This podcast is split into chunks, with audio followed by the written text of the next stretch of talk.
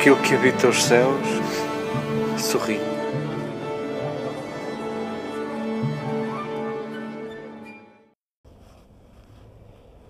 Queridas irmãs, queridos irmãos, queridos amigos, renovo o meu pedido de desculpa da,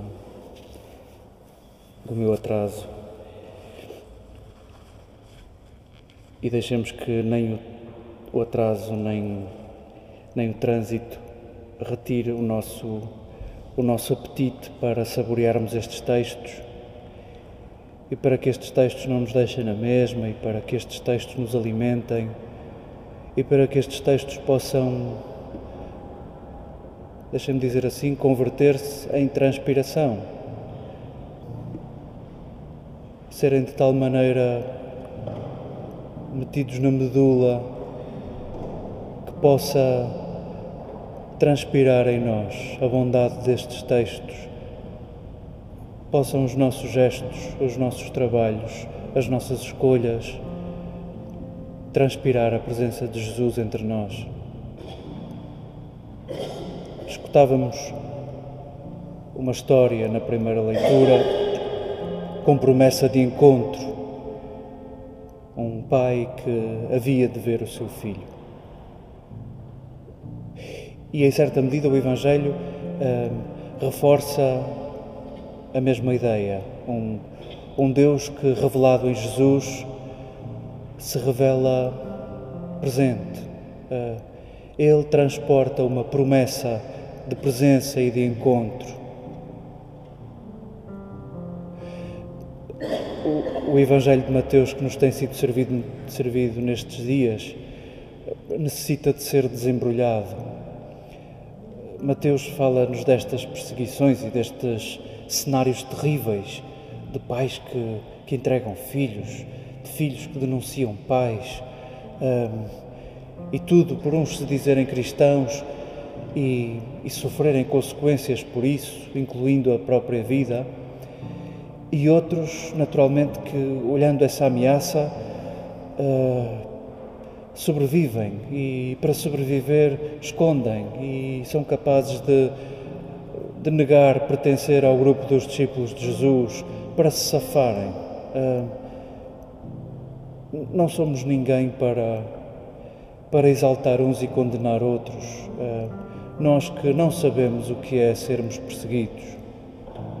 Nós que nunca vimos ninguém dos nossos a ser morto por, por se dizer cristão ou por se dizer pertencente a isto ou aquilo. Uh, não fazemos pálida ideia do que é viver como viveram os leitores do Evangelho de Mateus. Quando eu pedia que desembrulhássemos o Evangelho de Mateus, é porque este texto não está a ser escrito para coisas que hão de chegar, para coisas que hão de vir. Mateus escreve a comunidades que já experimentam isto, que já experimentam a divisão, que experimentam uns que denunciam outros, entregam outros, uns que se tentam safar, outros que não se tentam safar. Sintamos que Mateus está a dizer a essa comunidade sofredora: o nosso Deus está do nosso lado, o Deus de Jesus importa-se conosco, o Deus de Jesus está a teu lado. Naturalmente que Mateus está a dirigir-se a gente perseguida e a estimular a perseverança e compõe o seu discurso da melhor maneira que sabe, para estimular a perseverança dos discípulos, dos seus leitores. O que é que isto tem a ver connosco que não experimentamos perseguição?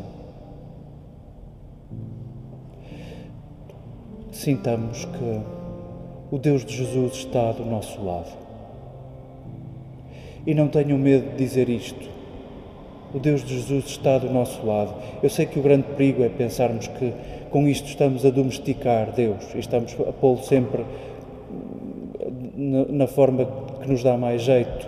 E, e se eu posso dizer isto, toda a gente pode dizer isto. E naturalmente que temos medo que assassinos possam dizer a mesma frase. Como é que o Deus de Jesus pode estar do seu lado? Sintamos que é verdade que o Deus de Jesus está ao teu lado sempre que o quiseres manifestar.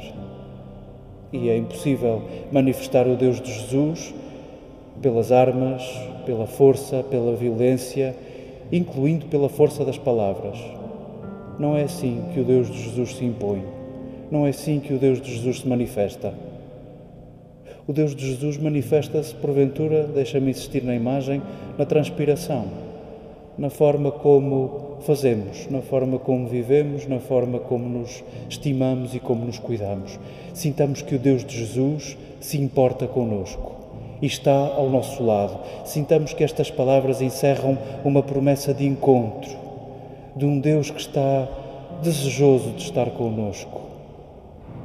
E estar ao nosso lado não significa que, que faça por nós, não significa que nos anule e viva a nossa vida sem que a vivamos nós.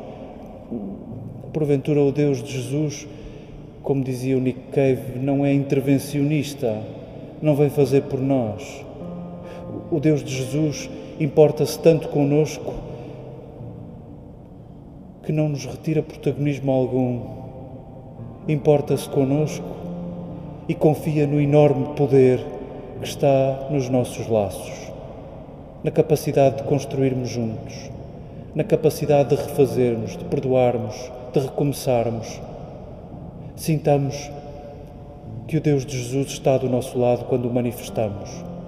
E manifestar o Deus de Jesus é manifestar a vontade de construir unidade, a vontade de construir inclusão, a vontade de não deixar ninguém para trás, a vontade de progredirmos nas artes de cuidar. Sintamos que o Deus de Jesus está do nosso lado. Sintamos que o Deus de Jesus se importa conosco.